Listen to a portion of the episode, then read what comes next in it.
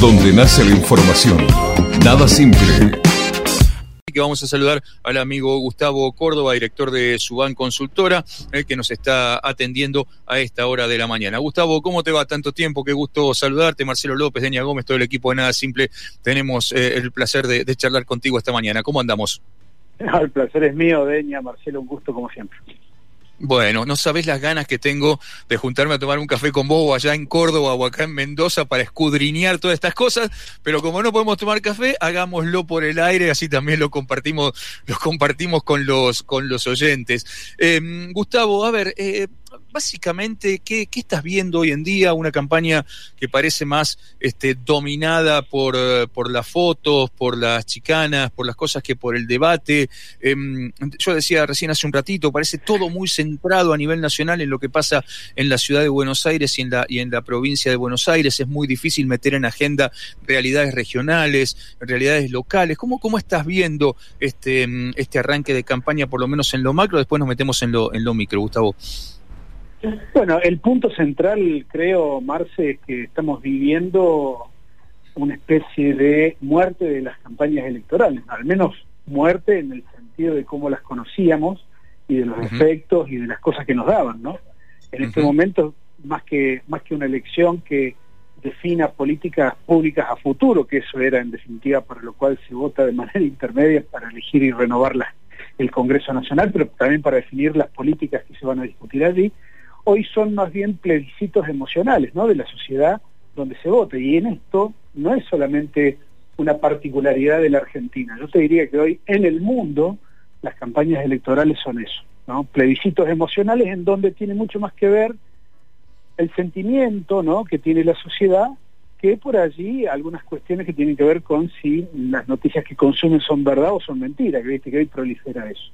Por uh -huh. otro lado, las campañas electorales sí tienen una característica que es importante atender, que es el ordenamiento de los liderazgos internos de cada espacio político. En ese sentido, te diría, eso es lo más relevante para nosotros, al menos eh, desde el punto de vista del análisis, y un tercer elemento que la política proyecta mucho sueño, mucho idealismo y mucho, mucho deseo, sobre todo en estas elecciones, ¿no?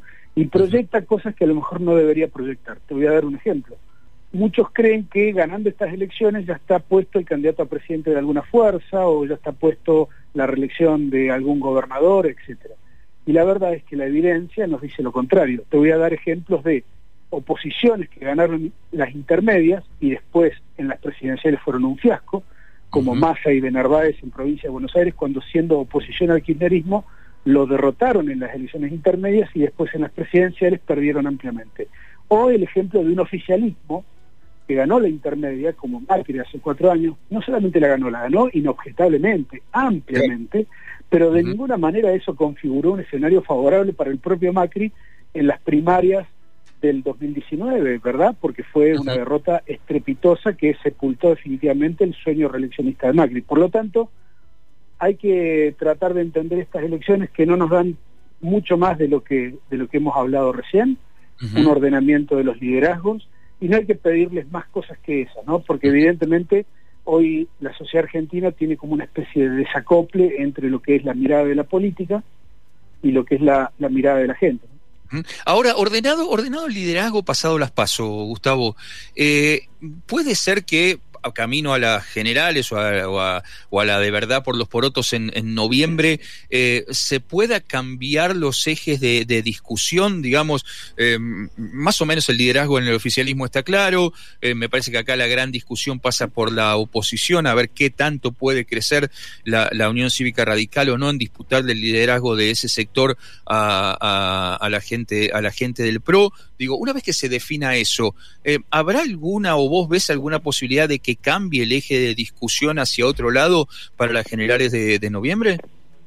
Mirá, eh, Argentina tiene mm, un contexto electoral hoy complejo para el oficialismo nacional, pero creo que es una complejidad de corto plazo, ¿no? El, el impacto del tema, el escándalo y la crisis por la foto del cumpleaños de, la primera dama creo que va a impactar de manera relativa sobre lo electoral del Frente de Todos, pero habrá que ver si eso se traslada de algún modo a Juntos por el Cambio, ¿no? Yo estoy observando que hay un fenómeno en el cual donde debería Juntos por el Cambio haber crecido, han crecido los libertarios, ¿no? Como en Capital Federal, en Provincia de Buenos Aires. Eh, no es un fenómeno nacional, sino que es un fenómeno acotado, te diría, a los grandes núcleos urbanos del país, sobre todo los, capitalinos. Eh, pero Juntos por el Cambio además tiene otro desafío, ¿no? Porque ha incorporado una figura como Manes en Provincia de Buenos Aires, que le, lo ha revitalizado, habrá que ver si electoralmente le reporta a Juntos por el Cambio alguna cuota adicional, digamos, de votantes, pero está claro que hoy, a ver, si yo tengo que ver el escenario o la pintura de la oposición y los liderazgos, diría que la reta fue, hizo una jugada muy audaz, eh, ha, tomado la iniciativa de querer liderar, ¿no es cierto?, el espacio opositor, pero me parece que está pagando algunos costos en el camino, ¿no? Digo, el arranque de María Eugenia Vidal en Capital Federal prometía para más y, fue como perdiendo brillo, ¿no? los, últimos acontecimientos en torno a María Eugenia Vidal no son virtuosos y le ha costado y, me parece que le va a seguir costando en términos de imagen a esa dirigente y eventualmente habrá que ver en términos de votos en capital. Pero ningún espacio la tiene simple, ¿no? Ningún espacio la tiene fácil porque en el fondo también debemos pensar una constante que se viene dando en prácticamente en todas las elecciones, que es una merma en el caudal electoral. Habrá que evaluar también a quién puede beneficiar y a quién puede perjudicar eso eh, en esta eh, elección sobre todo en noviembre. Gustavo ya se suma a Deña, pero para no perder el hilo, así estamos moviendo ordenado, porque te cuento que Deña está en el estudio, yo estoy haciendo home radio, entonces para, para no pisarnos tanto. Este, a ver, eh, lo que sí parece bastante claro, sobre todo después de lo que pasó en Salta, vamos a ver qué pasa ahora en, Corrientes, pero que eh, saliendo de Capital y, la provincia de Buenos Aires, lo que parece bastante claro es que a nivel eh, provincias o a nivel regiones, lo que sí sigue dándose es una consolidación permanente de, de los oficialismos, ¿no? Por lo menos este, eso es lo que se ve en los números que vos estás manejando también este, ¿se, puede corroborar esto no es relativo a ver uno puede inicialmente tender a esa, a esa, afirmación pero si uno analiza por ejemplo la última elección que fue la salteña sí. y ve por ejemplo que le fue mal al oficialismo nacional que le fue mal al oficialismo provincial y que le fue mal también al oficialismo, por ejemplo, de la capital salteña. Y yo no sé si podría afirmar tanto así, ¿no? Porque evidentemente cada elección tiene sus particularidades. Ahora, lo que me parece que tenemos que tratar de, tener alguna conclusión lógica de que esta es una elección difícil, sobre todo para los votos nacionales. Lo que sí estamos viendo, más allá de, esta cuestión de los oficialismos, es que el voto nacional hoy representa un riesgo muy grande en cada una de las provincias argentinas. ¿Por qué? Porque no hay mucho brillo en, las fuerzas nacionales, ¿no? Al contrario, estamos en una época bastante opaca, digamos, de, la calidad política que nos están ofreciendo las dirigencias nacionales. Entonces, fíjate vos qué interesante, los partidos provinciales o, los, o aquellos partidos que tienen características provinciales, que los hay en la Argentina y han proliferado en los últimos 20 años de una manera asombrosa, hoy terminan siendo una especie de voto refugio, ¿no? Para ese votante eh, o anterior votante de fuerzas nacionales que frente a lo que hoy le están ofreciendo las fuerzas nacionales encuentran, como bien digo, un voto refugio en eh, las fuerzas provinciales. Y esto se está dando en el sur, se está dando en Río Negro, se está dando posiblemente en Chubut, en, Neuquén, en Córdoba mismo, la fuerza de Schiaretti digo, va a ser una gran elección en base a este criterio que te estoy dando, ¿no? Este es un dato que me parece que hay que seguir, que hay que ver cómo evoluciona, porque no deja de ser significativo. Que en cada provincia, si vos ves los últimos 20 o 30 años, cómo se ha dado el crecimiento de las fuerzas provinciales justamente en detrimento de las fuerzas nacionales. Bueno, un poco profundizando sobre esto que usted decía al final, advierte que eh, habitualmente en las legislativas eh, los y las votantes intentaban de alguna manera como arriesgarse un poquito más, ¿no? Como, bueno, que las legislaturas o que el Congreso esté más variado, como que se podían dar esa licencia de animarse a votar algunas cuestiones un poco más fuera de la norma, ¿no? Sobre todo para las provincias un poco más conservadoras. ¿Advierten en esta ocasión algo similar o no? O, digo, por esto último que usted decía recién. Hay un gran clima nacional, ¿no? Eh, que es la disputa entre núcleos duros del Frente de Todos versus Juntos por el Cambio, que eso de alguna manera es, el elemento central, digamos, que dinamiza esta elección. Eh, en aquellos lugares en donde hay fuerzas provinciales importantes, yo creo que están terciando, ejemplo, voy a dar Río Negro, es altamente probable que en este escenario paso gane el, oficialismo provincial, ¿no? De Juntos Somos Río Negro, que lidera el ex gobernador Beretilney. Eh, pero las fuerzas nacionales tienen su incumbencia, tienen su importancia, y habrá que ver, ¿no? Yo creo que el contexto de noviembre todavía es un contexto difícil de, descifrar y de analizar. Creo que debemos tomarlo con mucha prudencia porque tenemos un dato que sabemos, que es el, el voto es contextual. En el actual contexto, el gobierno puede sufrir una merma en su caudal electoral por los manejos de la pandemia, por los manejos de la vacuna, por la foto del cumpleaños de Fabiola, etcétera, etcétera. Pero en noviembre, donde tenemos que incorporar como dato objetivo que vamos a tener seguramente a la enorme mayoría de la población argentina vacunada, y donde posiblemente veamos también que el índice inflacionario no digo haya sido controlado, pero sí que haya descendido de manera significativa, yo diría que esas dos combinaciones le pueden dar al gobierno un escenario o una plataforma electoral bien distinta de la que tiene ahora en septiembre. Eh, Gustavo, em, varias veces nombraste, bueno, ahora lo estás diciendo nuevamente, todo, esta, todo esto que está pasando, las fotos de un lado, del otro, estos escenarios de vacunación, no vacunación, las mm, declaraciones cruzadas, muchas declaraciones que no coinciden después cuando vos las cruzás con los números de la realidad y demás. Y a todo esto, la aparición muy fuerte, otra vez, me parece, de las dos mm, figuras principales de la política argentina hoy, que uno tiene la sensación de que precisamente ni siquiera es el presidente, ¿no? Que son Cristina Fernández este, de Kirchner o Cristina Fernández y esta reaparición con todo de Mauricio Macri prácticamente hablando todos los días y demás. En una primera instancia, ¿cómo juegan estas, estas figuras y estas situaciones eh, en, la, en, la, en el escenario eh, de la decisión de, lo, de los ciudadanos? Bueno, eh, es probable que lo que vos digas tenga razón y comparto 100%, lo que deberían preguntarse, digamos, los, los líderes de cada espacio, es si ese, ese incremento en, el valor de la participación que tienen cada uno de ellos en las respectivas estrategias electorales son adecuadas, ¿no? Porque me parece que en este punto las elecciones sí o sí para mí las definen los sectores moderados, ¿no? Lo que pasa es que ante la imposibilidad de marcar el territorio, ahí sí intervienen los liderazgos como el de Macri, por ejemplo, apoyando candidatos, que pueden tener efectos en el cortísimo plazo. Te voy a dar un ejemplo. En Córdoba, por ejemplo, Macri va a apoyar seguramente el día jueves a Mario Negro. Esto puede significar la derrota de Luis Juez como candidato a senador, que es lo más probablemente que pase. Ahora, para el volumen general posterior en noviembre, ¿va a ser positivo este, este, esta jugada tan fuerte de Mauricio Macri en la, provincia? Porque después tenés que contener al, otro sector. Y con, el rol de Cristina creo que pasa exactamente lo mismo. Eh, está claro que Alberto eh, fue hecho presidente por Cristina cuando fue nominado candidato allá hace más de un año y pico. Ahora, tampoco Cristina hubiese sido vicepresidenta sin el perfil que tenía en ese momento Alberto Fernández, ¿no? Entonces, lo que hablo es que hay en el medio un juego de equilibrios que muchas veces la política cree que no le corresponde tener. Y, me parece que la sociedad argentina sí le está demandando a la política argentina equilibrios que hoy no tiene, ¿no? les voy a dar otro ejemplo. La representación política es un ítem clave.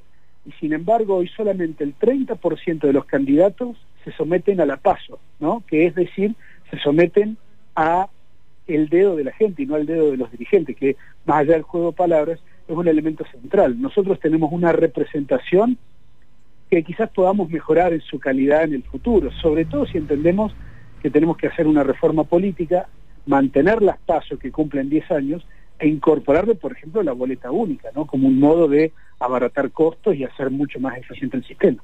Absolutamente. Nombraste recién el sector moderado, este, eh, Gustavo. Eh, ese sector moderado del que tanto hablamos, que alguna vez se ubica este, esa famosa división en tres, entre un lado, el otro y los moderados, el 30%, ¿no? Digo, ¿es, ¿ese sector moderado se agranda o se achica con el paso del tiempo y la profundización, si querés, de este, esas, esas posiciones más este, radicales o, más, este, mm, más fieles, digamos, de una parte del electorado hacia un lado y hacia el otro de la, de la famosa mm, grieta, por, para, usar el término que más se usa? En líneas generales yo te diría que objetivamente tienden a agrandarse, ¿no? Y lo que pierden es la, la identidad partidaria, no pierden la identidad ideológica. Pero fíjate que si hoy vos ves el colectivo juvenil, del cual todo el mundo está como obsesionado para saber cómo, cómo van a votar, ¿no? El, votante juvenil es el que ha visto los fracasos de las políticas económicas de los últimos dos gobiernos que hemos tenido. Eh, entonces no tienen demasiados elementos como por allí sí tienen los votantes mayores de 55 o de 60 años que mantienen una identidad partidaria inamovible, ¿no? Porque es ahí en donde, digamos, el, que vota, votó toda la vida al peronismo, hoy sigue votando, y, lo que, y el que votó todo, toda su vida al antiperonismo, hoy lo sigue votando. Eh, en los sectores juveniles hay una dinámica en donde seguían más por cuestiones de causas puntuales, posiciones puntuales que adquiere la oposición o los gobiernos. Te voy a dar un ejemplo. En las mujeres menores de 25 años, el sentido de pertenencia hacia el frente de todos se da en una proporción muy alta, básicamente por las políticas que el gobierno de Alberto Fernández generó en materia de género, ¿no? En materia de igualdad. La instalación de un Ministerio de la Igualdad, un Ministerio de la Mujer, también habla a las claras de que hay políticas públicas que van en una dirección concreta, más allá del contexto macro de la política argentina. Está, está claro. Eh, pongámoslo en términos, si, si Deña quiere, no sé si Deña quiere sumarse con algo más, pero eh, pongámoslo en términos bien mediáticos y de esta, de estas cosas súper mediáticas que aparecen últimamente. Eh, ¿Qué tan cerca o tan lejos está el oficialismo de los famosos siete diputados para hacer Venezuela? Son más de los diputados y, y, ahí me parece que hay un ejercicio de, de posicionamiento mediático que que el, gobierno nacional no ha podido desmontar y no ha podido trabajar, porque ¿cuántos diputados le hacen falta a Horacio Rodríguez Larreta para que su eh, eh, jefatura de gobierno sea Corea del Norte? Claro. Que es el otro argumento. Eh, Horacio Rodríguez Larreta, el PROT, vienen teniendo mayoría agravada en la legislatura de la Ciudad de Buenos Aires y, digamos, y, usan el mismo argumento. Es cuando critican la reelección indefinida de Gildo Infran. ¿No? Para Gildo Infran la reelección indefinida es mala, pero para eh, Jorge Macri, por ejemplo, que es intendente del municipio del conurbano bonaerense, este, Vicente López, eh, está bien la revisión indefinida. Digo, hay, hay una doble vara que permanentemente eh, a nivel mediático se instalan y que el gobierno no logra desmontar y se termina instalando, ¿no? Es lo mismo que uno cuando le dicen la instalación de ley o de SPAR. Yo lo que siempre digo es, si tuviesen tantos votos como instalación mediática, esas, esas dos personas deberían ser presidentes hoy, porque tienen atrás un esfuerzo considerable. Sí creo que a futuro hay que tratar, digamos, de que eh, la política sea intermediada más por la sociedad y no tanto por los, por los grupos mediáticos eh, que tienen por allí intereses políticos muy encontrados. Hoy son mucho más eficaces como opositores al gobierno algunos medios que algunas fuerzas políticas. Bueno, ese es otro gran tema, ¿no? El tema de la comunicación del gobierno nacional que da para hacer otra nota aparte y charlar de algo largo y tendido, ¿no? Eh, Denita, dale. Eh, Gustavo, consultarte si para vos, en lo personal y por lo que has podido advertir en tus, en tus encuestas, en tus análisis, en realidad, si crees que van a ser elecciones eh, sorpresivas, digamos, ¿no? Que puedan llegar a ilusionar a sectores más eh, de afuera o que nos puede llegar, bueno, nada, a alertar sobre algunas situaciones o que va a seguir como todo más o menos en lo que se cree, se espera. Digo, ¿cómo lo advertís vos? No, no va a haber grandes rupturas ni grandes sorpresas.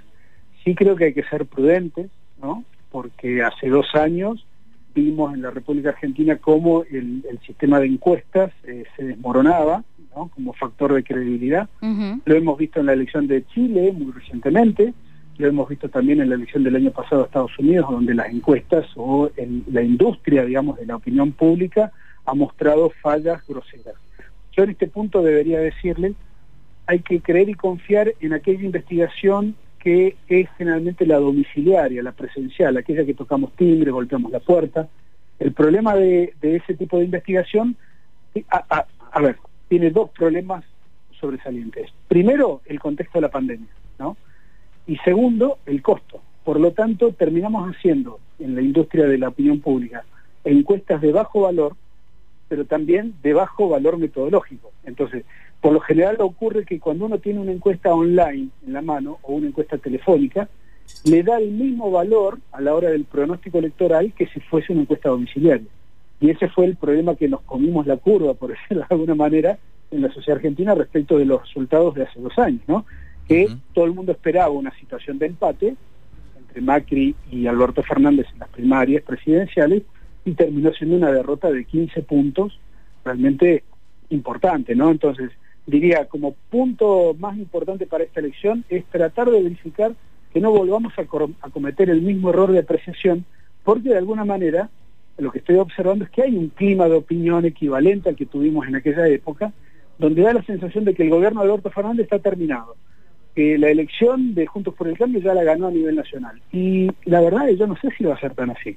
Hablan de que la foto de, de Fabiola ha generado un corrimiento, una caída de un tercio de los votantes del Frente de Todos. La verdad que eso, desde el, punto de vista de lo que nosotros estamos viendo, es más una expresión de deseos que una realidad concreta. De cualquier manera, vuelvo a insistir, aún aquellos votantes que hoy han dejado de votar al Frente de Todos por este motivo, yo tampoco estoy viendo con claridad que se pasen de manera matemática y en bloque a votar a la oposición. Está claro. Eh, Gustavo, como siempre, un verdadero placer charlar contigo, seguramente antes de, las elecciones y obviamente aquí en noviembre vamos a charlar más de una vez. Como siempre, un gran abrazo y, muchísimas gracias por tu tiempo y tu, por, por tu generosidad. ¿eh? Un abrazo gigante, Gustavo, gracias. Deña Marcelo, placer estar con usted. Donde nace la información, nada simple